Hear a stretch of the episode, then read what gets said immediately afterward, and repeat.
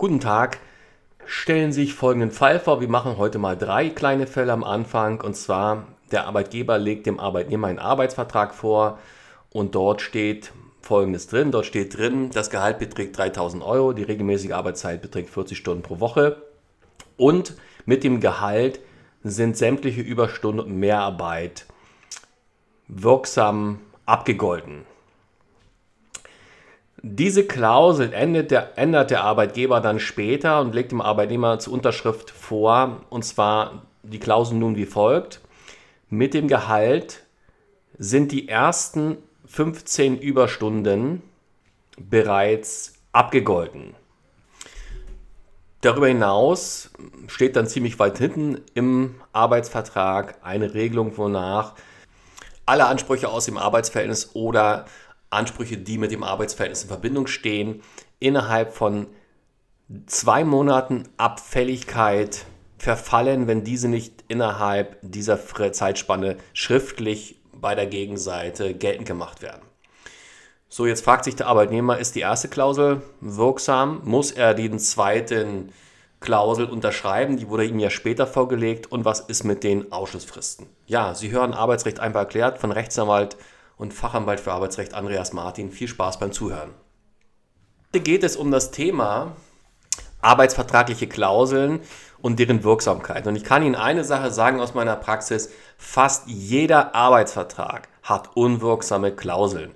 Es sei denn, Sie arbeiten in einer großen Firma, die Ihnen regelmäßig alle ein, zwei Jahre neue Arbeitsverträge vorlegt mit der Bitte, einfach nur doch zu unterschreiben, weil man müsse die Verträge so ein bisschen anpassen. Sage ich gleich, bevor ich es vergesse, müssen Sie nicht. Sie müssen gar nichts unterschreiben. Sie müssen keine Vertragsanpassungen unterzeichnen, weil eins, da müssen Sie sich darüber im Klaren sein als Arbeitnehmer, diese Anpassungen sind für den Arbeitnehmer in der Regel nicht vorteilhaft.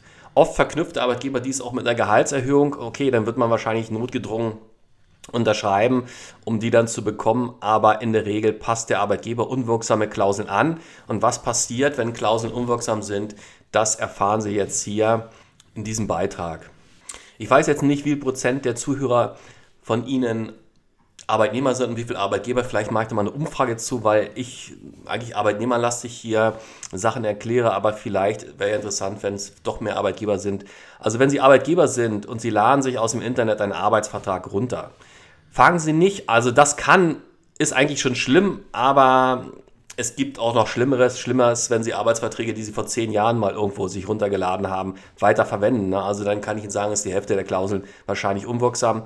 Aber am schlimmsten ist, wenn Sie diese Verträge nehmen und fangen an, drin rumzuschreiben, dass Sie Klauseln abändern. Das ist fast immer tödlich, sage ich jetzt mal. Ja, also weil ähm, es ist so, diese Klauseln sind von Juristen ausgearbeitet und selbst die können Ihnen nicht garantieren, dass diese Klauseln auch tatsächlich Bestand haben werden. Jedes Mal heben Arbeitsgerichte bestimmte Klauseln aus, auf. Deswegen werden auch viele Arbeitsverträge angepasst von, von größeren Firmen, die sich ein bisschen besser kümmern. Und die legen dann diese Anpassung den Arbeitnehmer regelmäßig vor. Selbst wenn Sie als Anwalt für einen Arbeitgeber einen Arbeitsvertrag angepasst auf sein Unternehmen, das ist ja auch nochmal wichtig, erstellen und äh, vorlegen, müssen Sie eigentlich schon darüber belehren. Also das muss regelmäßig aktualisiert werden. Ähm, was jetzt so ein klassischer Fall war, zum Beispiel stellen Sie sich vor, vor der Corona-Zeit hatten kaum Arbeitsverträge irgendwelche Regelungen über Kurzarbeit. Das hat dazu geführt, dass auf einmal in der Corona-Zeit die Arbeitgeber mit den Arbeitnehmern und zwar mit jedem einzelnen Kurzarbeitsvereinbarungen treffen mussten.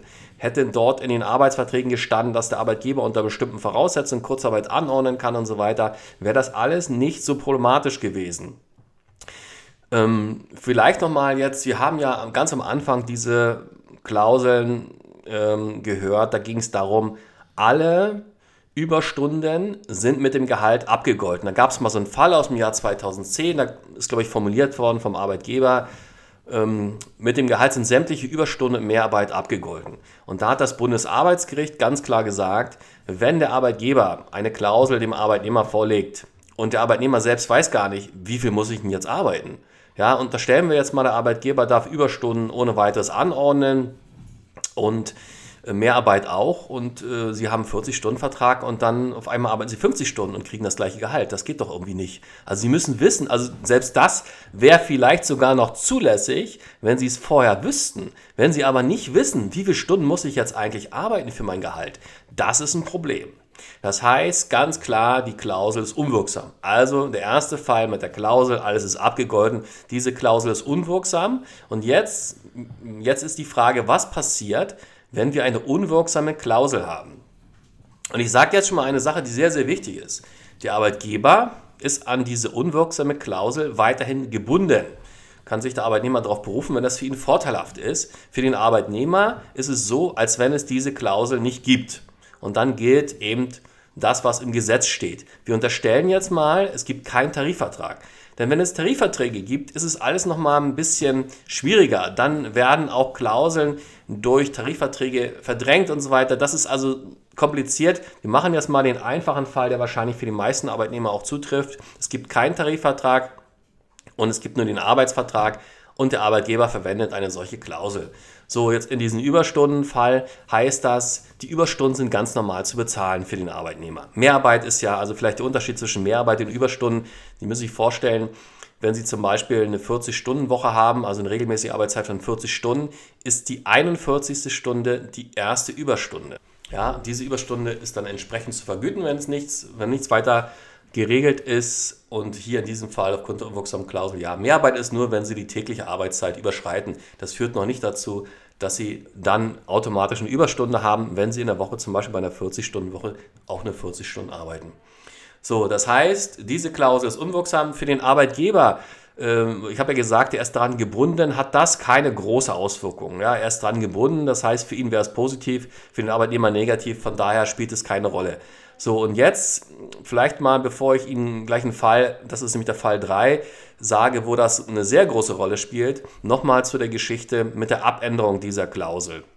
Jetzt stellt der Arbeitgeber irgendwann fest, oh Gott, das Bundesarbeitsgericht, Entscheidung zitiere ich am Schluss nochmal, äh, hat entschieden, diese Klausel ist unwirksam, was mache ich jetzt? So, jetzt kommt auf die Idee, ist auch nicht, die Idee ist ja auch nicht schlecht, ja, er legt dem Arbeitnehmer eine Klausel vor und sagt hier, okay, äh, wie am Anfang, Fall Nummer 2, mit dem Gehalt sind die ersten 15 Überstunden abgegolten.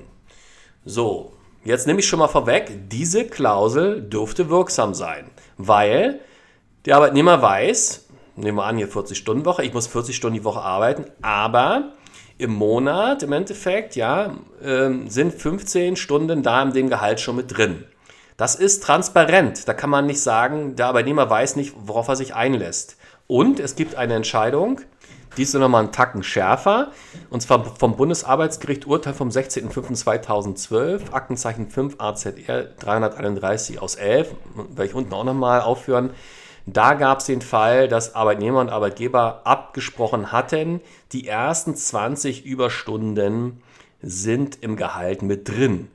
Und das hielt der äh, Bundesarbeitsgericht, hielt das Bundesarbeitsgericht für zulässig. Und zwar, das Bundesarbeitsgericht guckt jetzt gar nicht so sehr danach, oh Gott, wie viel muss er denn jetzt tatsächlich arbeiten? Ist das irgendwo unangemessen? Weil dafür sind die, ich sag mal, die Grenzen recht weit gesteckt. Sofern der Mindestlohn gezahlt wird, kann der Arbeitnehmer auch eine, durchaus eine Vereinbarung treffen, die für ihn ungünstig ist. Ja, und das, wo dann faktisch nur Mindestlohn bei rauskommt oder etwas mehr. Weniger darf natürlich nicht bei rauskommen. So, und ähm, der Punkt des Bundesarbeitsgerichtes ist einfach der, die Klausel muss transparent, so sagen das die Juristen sein, also die muss nachvollziehbar, bestimmbar sein, der Arbeitnehmer muss wissen, auf was er sich einlässt. So, jetzt hier in diesem Fall wäre also diese Änderung wirksam. Der Arbeitnehmer wäre jetzt sehr dumm, wenn er das unterschreiben würde. Er muss es ja nicht unterschreiben. Und der Arbeitgeber kann auch nicht vom Arbeitnehmer verlangen, das unterschreiben. Wenn er zum Beispiel sagen würde, unterschreib das jetzt, sonst kündige ich dich, dann muss ich dich kündigen. Das geht nicht, weil alle anderen haben das jetzt auch im Arbeitsvertrag drin. Du bist der Einzige, der das nicht macht. Und der kündigt dann. Ist diese Kündigung alleine deswegen unwirksam? Das nennt sich Maßregelungsverbot. Gegen dieses Maßregelungsverbot hat der Arbeitgeber dann hat der Arbeitgeber verstoßen, weil er faktisch den Arbeitnehmer dafür bestraft, dass dieser einfach nur seine Rechte wahrnimmt. Denn der Arbeitnehmer muss nichts unterzeichnen. Er muss nicht einer Vertragsänderung zustimmen, die für ihn ungünstig ist. Ja? Das heißt, also wenn Ihnen der Arbeitgeber irgendwann mal Vertragsänderungen vorlegt, können Sie davon ausgehen, in der Regel sind die, sind die ungünstig für den Arbeitnehmer. Ansonsten wird er das nicht machen. Also ähm, das und mit dem Argument, ich muss alles anpassen, es wird so und so im Betrieb niemals so sein, dass alle Arbeitsverträge identisch sind. Das ist kaum möglich, das auch tatsächlich durchzusetzen, zumal Arbeitnehmer ja Arbeitsverträge nicht später nochmal äh, gegen ihren Willen äh, ändern müssen. Vielleicht nochmal eine andere Klausel, und zwar stellt sich vor, Sie haben im Arbeitsvertrag eine Regelung, da steht drin, Überstunden im Umfang von bis zu 15 Prozent über der vereinbarten Wochenarbeitszeit sind mit dem Gehalt abgegolten. Diese Regelung ist meiner Ansicht nach auch wirksam. Wenn man die Maßstäbe des Bundesarbeitsgerichts hier anlegt, dann ist es bestimmbar. Der Arbeitnehmer, und das wird auch, eine, wird auch ein Unterschied gemacht, ob sie jetzt 20 Stunden oder 30 Stunden arbeiten, sondern es ist erstmal berechenbar und es ist auch nicht völlig unangemessen. Wobei, wie gesagt, das Berechenbare, das Transparente, die Bestimmbarkeit, das ist eigentlich das Entscheidende nach dem Bundesarbeitsgericht. So, und jetzt gibt es viele, viele andere Klauseln, die oft unwirksam sind. Und ähm, ich sage Ihnen mal jetzt eine Klausel, und zwar, das ist der Fall Nummer drei, wo das richtig, richtig böse für den Arbeitgeber ausgeht. Und zwar der Arbeitgeber hatte ja im Fall Nummer drei eine Klausel, da stand drin, dass alle Ansprüche aus dem Arbeitsverhältnis und die, die mit dem Arbeitsverhältnis in Verbindung stehen, verfallen, wenn sie nicht innerhalb von zwei Monaten nach Fälligkeit gegenüber der anderen Seite in Schriftform geltend gemacht werden. Hier sind zwei Probleme drin. Zum einen die Schriftform, das ist nicht mehr zulässig, das muss Textform heißen. Und zum anderen gibt es hier eine Frist von zwei Monaten. Und da wir gesagt haben, unsere Fälle haben ja keinen anwendbaren Tarifvertrag, gibt es nur den Arbeitsvertrag und das Bundesarbeitsgericht hat bereits entschieden, dass eine Ausschlussklausel wenigstens auf jeder Stufe drei Monate betragen muss. Das heißt, dass der Arbeitgeber jetzt Ansprüche äh, noch eher verfallen lassen möchte als diese drei Monate und das ist unwirksam. Vielleicht noch mal ganz kurz, was eine Verfallsklausel oder Ausschlussklausel ist. Sie stehen oft weit hinten im Arbeitsvertrag. Sie müssen sich vorstellen, die Verjährung spielt im Arbeitsrecht kaum eine Rolle. Und zwar spielt die deshalb kaum eine Rolle, weil die beträgt drei Jahre und endet zum Jahresende. Ja?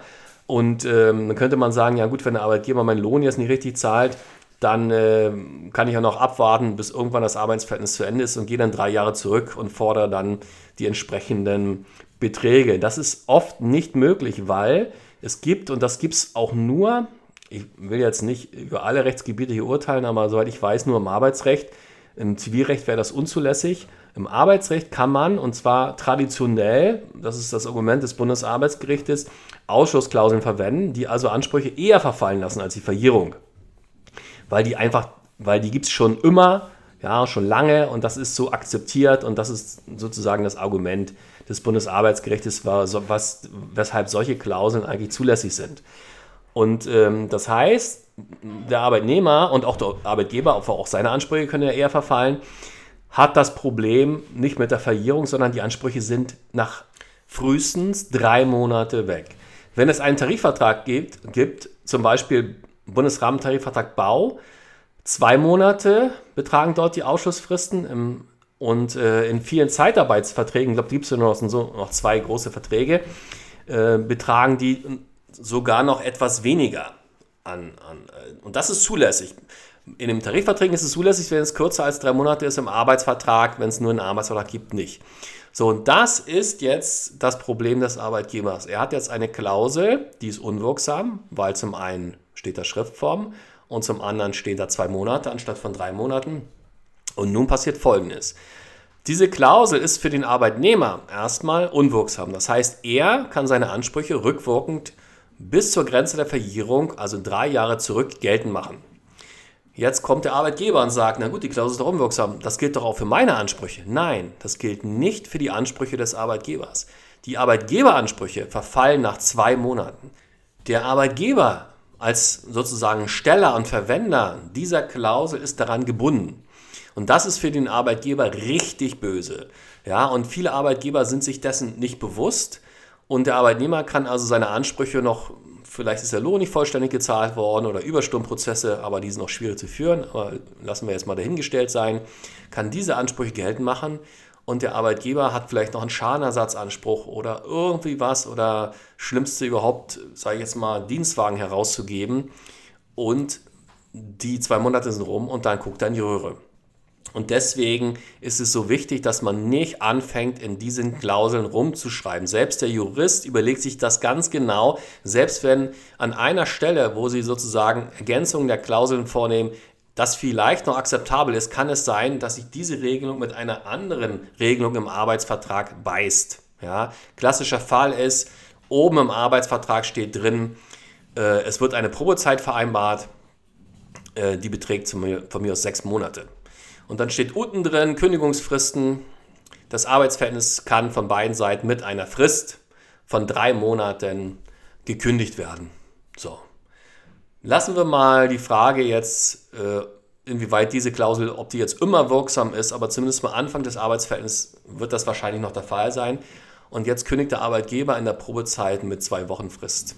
Ja, und hat ein Problem. Das widerspricht sich nämlich. Ne? Und zwar oben, Probezeit, legt man normalerweise so aus, das ist ja die Vereinbarung einer kürzeren Kündigungsfrist, mehr ist es ja erstmal nicht, nach 622 legt man aus, dass eben eine Frist von zwei Wochen vereinbart wurde, steht aber nicht drin.